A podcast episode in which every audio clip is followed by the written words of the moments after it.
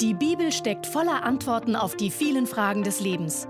Baylis Conley hat es selbst erlebt und erklärt dir das Wort Gottes verständlich und lebensnah. Wenn Sie eine Bibel dabei haben, schlagen Sie mit mir Psalm 103, Vers 20 auf. Hier geht es um den Dienst der Engel. Im Psalm 103, Vers 20 heißt es, Lobt den Herrn, ihr seine Engel, ihr starken Helden, die ihr seinen Befehl ausführt, gehorsam der Stimme seines Wortes.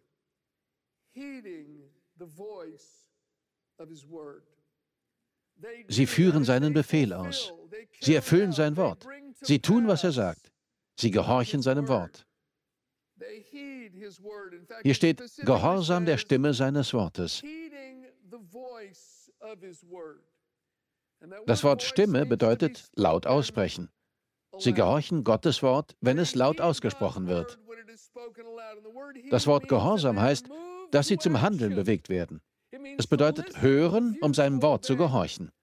Engel werden durch den Klang seiner Worte zum Handeln bewegt. Sie handeln, wenn Gottes Wort ausgesprochen wird. Wenn Gott spricht, beginnen die Engel also zu handeln. Wenn Gott spricht, werden Engel aktiv und führen seine Befehle aus.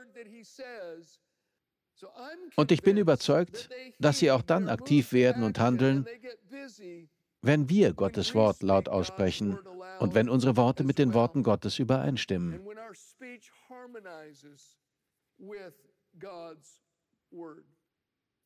Schlagen wir zusammen das Lukas-Evangelium in Kapitel 1 auf. Wir beginnen mit der Geschichte über einen Mann namens Zacharias. Er war Priester, seine Frau hieß Elisabeth. In der Bibel steht, dass sie fromm und gottesfürchtig waren. Und wir erfahren, dass sie Gott um ein Kind baten. Elisabeth konnte nicht schwanger werden. Sie war unfruchtbar. Sie wurden immer älter und sie beteten und beteten und baten Gott, barmherzig zu sein und ihnen ein Kind zu schenken. Doch es geschah nicht. An diesem Tag war Zacharias im Tempel und tat als Priester seine Pflicht, als ihm auf einmal der Engel Gabriel erschien. Es gibt nur zwei heilige Engel, die in der Bibel namentlich erwähnt werden. Gabriel und Michael. Es gab auch noch Luzifer, aber er ist ein gefallener Engel. Wir kennen ihn heute als Satan. Abgesehen davon wird in der Bibel kein anderer Engel mit Namen genannt. Und was wir in der Bibel über Gabriel und Michael erfahren, zeigt uns, dass sie etwas ganz Besonderes sein müssen. Sie stehen offensichtlich eine Stufe höher als die Engel der anderen Dienstgrade. Wenn ihnen Gabriel erscheint, dann wissen sie es. Zacharias war also im Tempel. Und wir lesen die Geschichte ab Lukas 1, Verse 11 bis 18. Da heißt es, ihm erschien aber ein Engel des Herrn und stand zur Rechten des Räucheraltars. Und als Zacharias ihn sah, wurde er bestürzt, und Furcht kam über ihn. Der Engel aber sprach zu ihm, Fürchte dich nicht, Zacharias, denn dein Flehen ist erhört, und Elisabeth, deine Frau, wird dir einen Sohn gebären, und du sollst seinen Namen Johannes nennen. Und er wird dir zur Freude und zum Jubel sein, und viele werden sich über seine Geburt freuen. Denn er wird groß sein vor dem Herrn. Weder Wein noch starkes Getränk wird er trinken und schon vom Mutterleibe an mit Heiligem Geist erfüllt werden. Und viele der Söhne Israels wird er zu dem Herrn, ihrem Gott, bekehren. Und er wird vor ihm hergehen in dem Geist und der Kraft des Elia, um der Väter Herzen zu bekehren zu den Kindern und Ungehorsame zur Gesinnung von Gerechten, um den Herrn ein zugerüstetes Volk zu bereiten. Und Zacharias sprach zu dem Engel, woran soll ich dies erkennen? Denn ich bin ein alter Mann und meine Frau ist weit vorgerückt in ihren Tagen. Woran soll ich dies erkennen? In einer anderen Übersetzung sagt er, wie kann ich sicher sein? Was braucht man denn noch, wenn einem ein Erzengel erscheint? Es gibt ein paar Übersetzungen, die noch besser erfassen, was hier im Original ausgedrückt wird. Bei einer heißt es, dass Zacharias erwiderte, aber das ist unmöglich. Bei einer anderen steht, und das soll ich dir glauben? Ich bin alt, meine Frau ist alt. Schauen wir, wie es weiterging. Verse 19 und 20. Und der Engel antwortete und sprach zu ihm, ich bin Gabriel, der vor Gott steht, und ich bin gesandt worden, zu dir zu reden, und dir diese gute Botschaft zu verkündigen.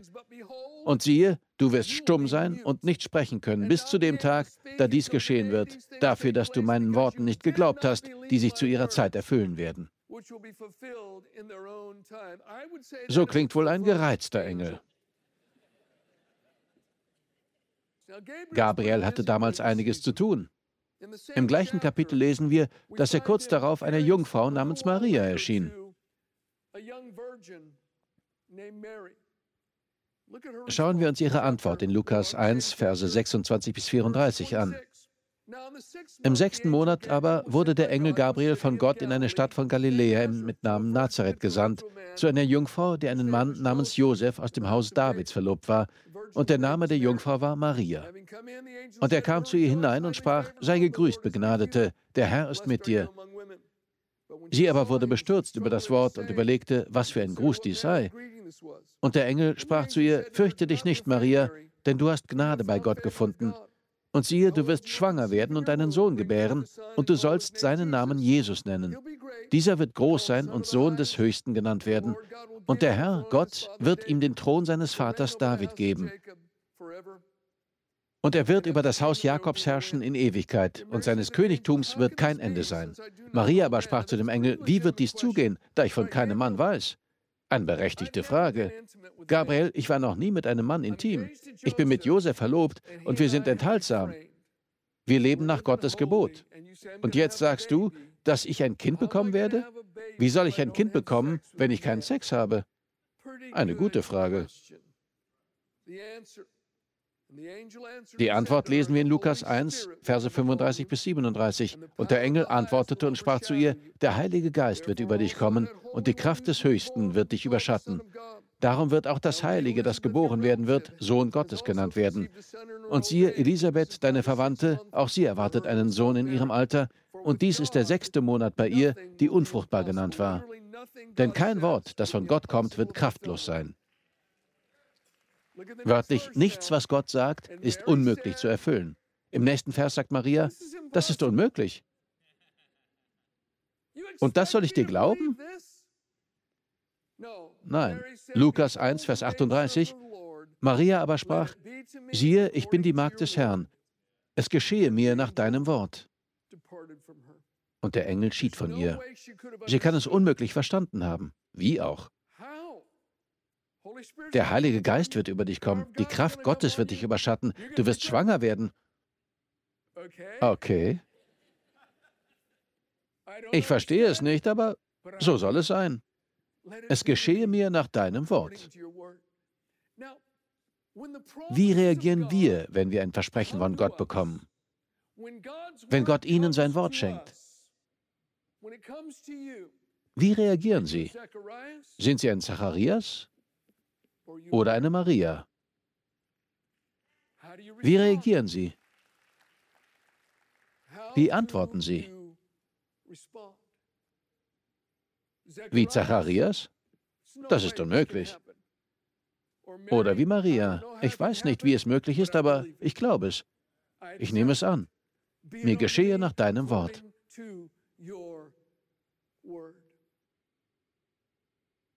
Interessant, nicht wahr? Ich hatte einmal einen Freund, es war ein enger Freund, sonst hätte ich nicht so mit ihm reden können, der meist nur das Negative sah. Als er wieder einmal über etwas jammerte, das schiefgelaufen war, sagte ich, ich will ehrlich sein, dein größtes Problem befindet sich drei Zentimeter unter deiner Nase.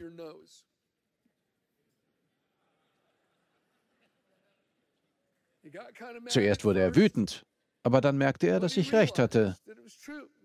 Manche reden die ganze Zeit so. Das geht nicht. Das wird nie klappen. Es ist unmöglich. Ich werde nie gesund sein. Meine Familie wird nie gerettet. Wir werden nie etwas in dieser Stadt bewirken. Ich weiß, dass Gott Verheißungen zu all dem gegeben hat, aber wir können es trotzdem nicht.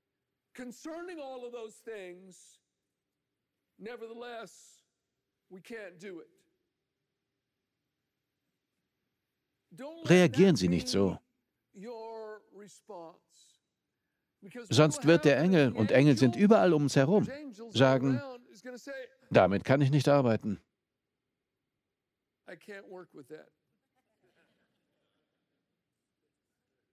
Das klingt nicht nach Gottes Wort.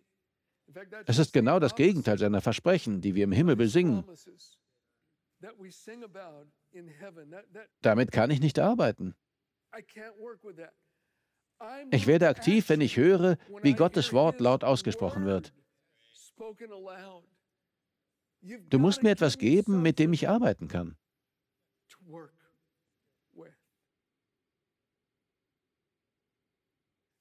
Bringen Sie Ihre Worte mit dem in Einklang, was Gott sagt. Ich möchte Gottes Worten über die Rettung und über den einen Weg zu einer Beziehung mit Gott zustimmen. Ich möchte das Gleiche wie Gott über die Ewigkeit, die Vergebung und die Tatsache sagen, dass ich erwählt bin, unter seiner Gunst stehe und angenommen bin, selbst wenn es sich nicht so anfühlt. Dass er mich nie verlassen und aufgeben wird und dass er eine gegenwärtige Hilfe in Zeiten der Not ist. Dass er mein Schutz und Schild ist, mein hoher Turm, mein Retter, mein Heiler. Sagen wir das Gleiche wie Gott darüber, dass Jesus den Feind besiegt hat und dass der Teufel von mir fliehen wird, wenn ich mich Gott unterstelle und dem Teufel widerstehe. Denn so steht es in der Bibel. Dann bewegen unsere Worte die Engel zum Handeln, denn sie gehorchen seinem Wort, wenn es ausgesprochen wird.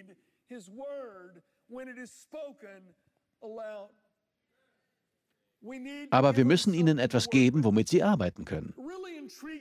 Einen wirklich spannenden Bibelvers, Sie können ihn aufschlagen, finden wir in Sprüche 15, Vers 4. Eine heilsame Zunge ist ein Baum des Lebens.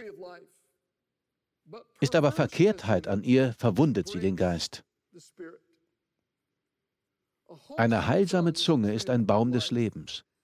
Dieses Heilsam bedeutet wörtlich eine Zunge, die Heilung, Rettung und Wiederherstellung ausspricht. Es ist von dem Wort Rapha abgeleitet. Vielleicht haben Sie schon einmal den Gottesnamen Jehova Rapha gehört, der Herr unser Arzt oder der Herr unser Heiler. Und das hebräische Wort für heilsam ist von diesem Wort Rapha abgeleitet. Eine heilsame Zunge ist ein Baum des Lebens. Was ist eine heilsame Zunge? Lesen wir, was in 1 Timotheus 6, Vers 3 steht. Wenn jemand anders lehrt und bleibt nicht bei den heilsamen Worten unseres Herrn Jesus Christus und bei der Lehre, die der Frömmigkeit gemäß ist,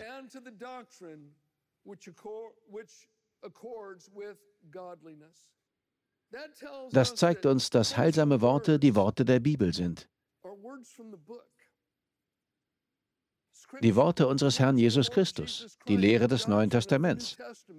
Das sind heilsame Worte.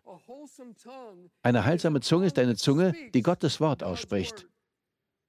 Ist aber Verkehrtheit an ihr, in der Amplified Bible steht hier böswilliger Widerspruch. Wenn wir ungesunde, negative Worte aussprechen, verwundet das den Geist. In Youngs Übersetzung heißt es, es verursacht einen Dammbruch im Geist. Bleiben Sie noch einen Moment dran, okay? In diesem Vers steckt so viel.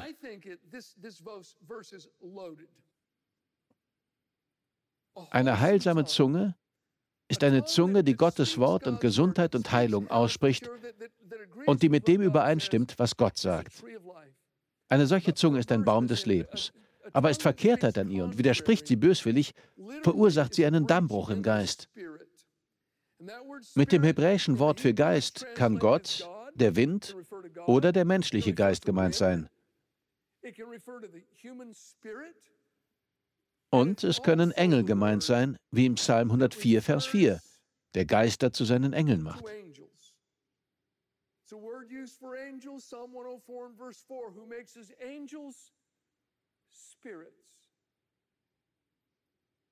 Gottes Wort zu widersprechen verursacht einen Dammbruch im Geist. Das Wort brechen oder Dammbruch kommt auch an anderen Stellen in der Bibel vor. In Jesaja 30, Vers 13 wird damit ein Riss in einer Mauer beschrieben, die plötzlich einstürzt. Und in Prediger 10, Vers 8 steht: Wer eine Mauer einreißt, den kann eine Schlange beißen.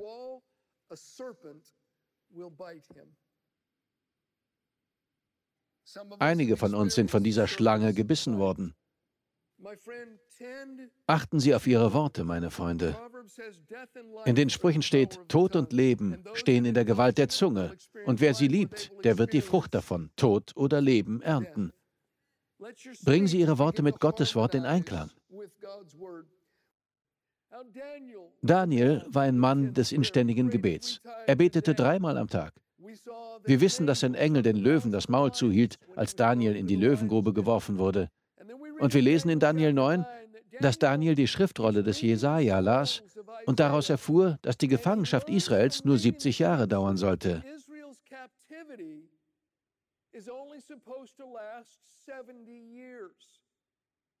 Zu diesem Zeitpunkt war Israel schon lange in Gefangenschaft. Also holte Daniel seinen Kalender heraus, schaute nach und stellte fest, dass die 70 Jahre vorbei waren. Also fing er an zu fasten, zu beten und zu Gott zu flehen. Er bekannte auch die Sünden der Menschen vor Gott.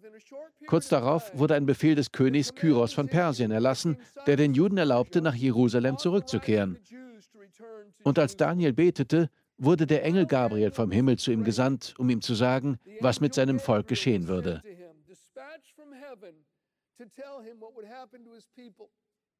Gabriel versicherte Daniel, dass es einen Befehl geben würde, Jerusalem wieder aufzubauen.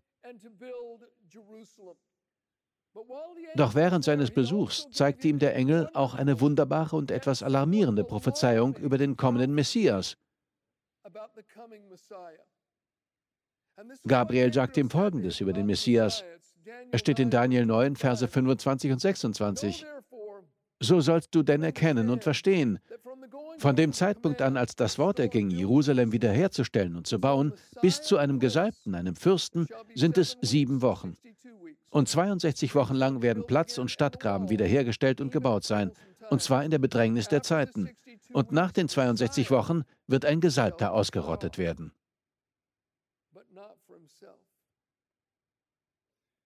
Der Messias, die Hoffnung von Gottes Volk, würde ausgerottet werden. Was bedeutete das? Was würde nach diesem tragischen Ereignis mit Gottes Volk passieren? Das lastete so schwer auf Daniel, dass er auf die Knie fiel und beschloss zu fasten und zu beten, bis er eine Antwort bekam.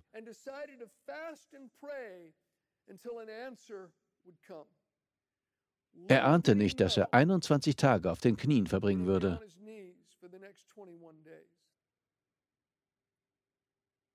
Er wusste nicht, dass es drei Wochen dauern würde, bis er eine Antwort bekam. Wir können es in Daniel 10, Verse 1 bis 3 nachlesen. Da steht, im dritten Jahr des Kyros, des Königs von Persien, wurde dem Daniel, der Belsazar genannt wurde, ein Wort offenbart. Und das Wort ist Wahrheit und betrifft eine große Mühsal. Und er verstand das Wort und Verständnis wurde ihm in der Erscheinung zuteil. In jenen Tagen trauerte ich, Daniel, drei volle Wochen. Köstliche Speise aß ich nicht, und weder Fleisch noch Wein kamen in meinen Mund, und ich salbte mich nicht, bis drei volle Wochen um waren.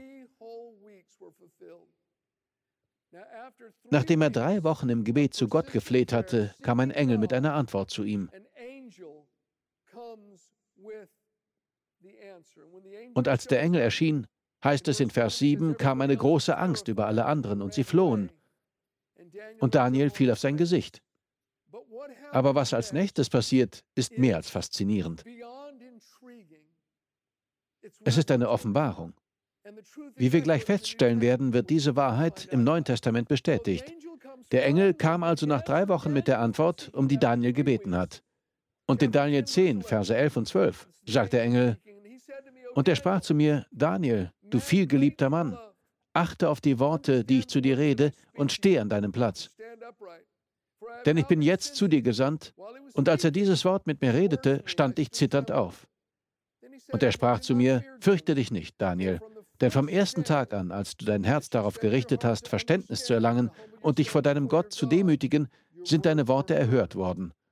Und um deiner Worte willen bin ich gekommen.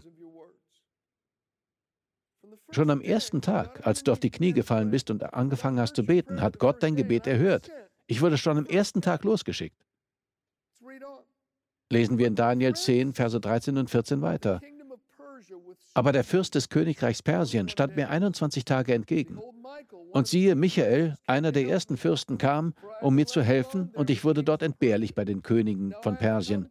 Und ich bin gekommen, um dich verstehen zu lassen, was deinem Volk am Ende der Tage widerfahren wird. Dennoch gilt die Vision für ferne Tage. Er sagte, ich wurde am ersten Tag losgeschickt, aber der Fürst von Persien stand mir entgegen. Wer ist dieser Fürst von Persien, der dem Boten Gottes entgegenstand und ihn 21 Tage lang aufhielt?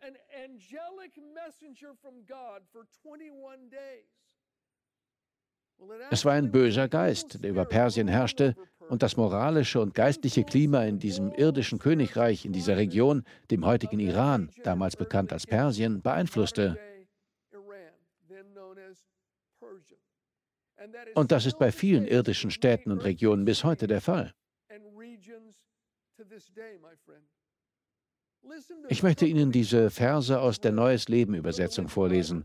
Sie bringen etwas Klarheit in die Sache. Daniel 10, Verse 12 und 13. Hören Sie zu. Es wird sicher auch eingeblendet. Der Engel sagte folgendes. Da sagte er, hab keine Angst, Daniel. Von dem Tag an, als es dir wichtig wurde, das Entscheidende zu verstehen, und du dich vor deinem Gott gedemütigt hast, wurden deine Worte erhört. Deshalb bin ich auch zu dir gekommen. Doch der Engelfürst von Persien hat sich mir 21 Tage lang widersetzt, bis mir schließlich der Erzengel Michael zu Hilfe kam und für mich den Kampf mit dem Engelfürsten von Persien aufnahm.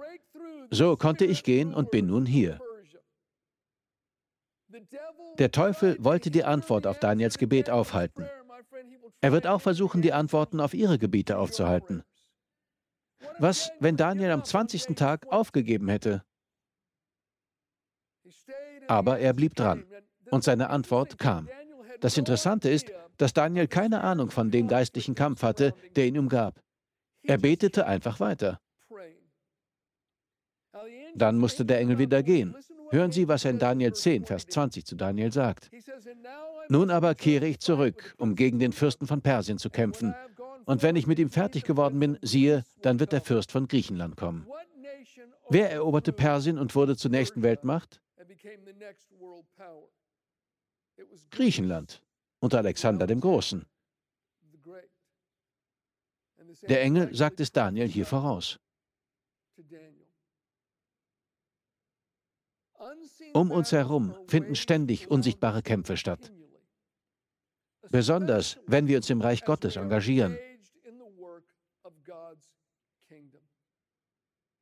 Der rapide moralische Niedergang und der irrationale Widerstand gegen Gottes Prinzipien und den gesunden Menschenverstand in unserem Land und in verschiedenen anderen Teilen der Welt kann auf nichts anderes als geistliche Mächte zurückgeführt werden.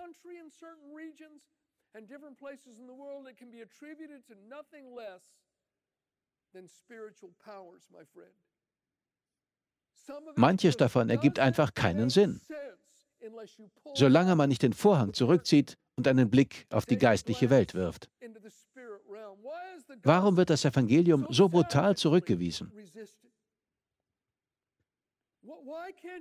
Warum kann man in manchen Bereichen einfach kein vernünftiges Gespräch führen? Warum geht das einfach nicht? Wieso? Es liegt an den bösen Geistern die Kulturen und Regierungen und die Moral einer Stadt, einer Region und eines Reiches beeinflussen. Wir danken dir fürs Zuhören. Weitere Predigten sowie eine tägliche Andacht von Baylis findest du kostenlos auf baylis-conley.de. Gott segne dich.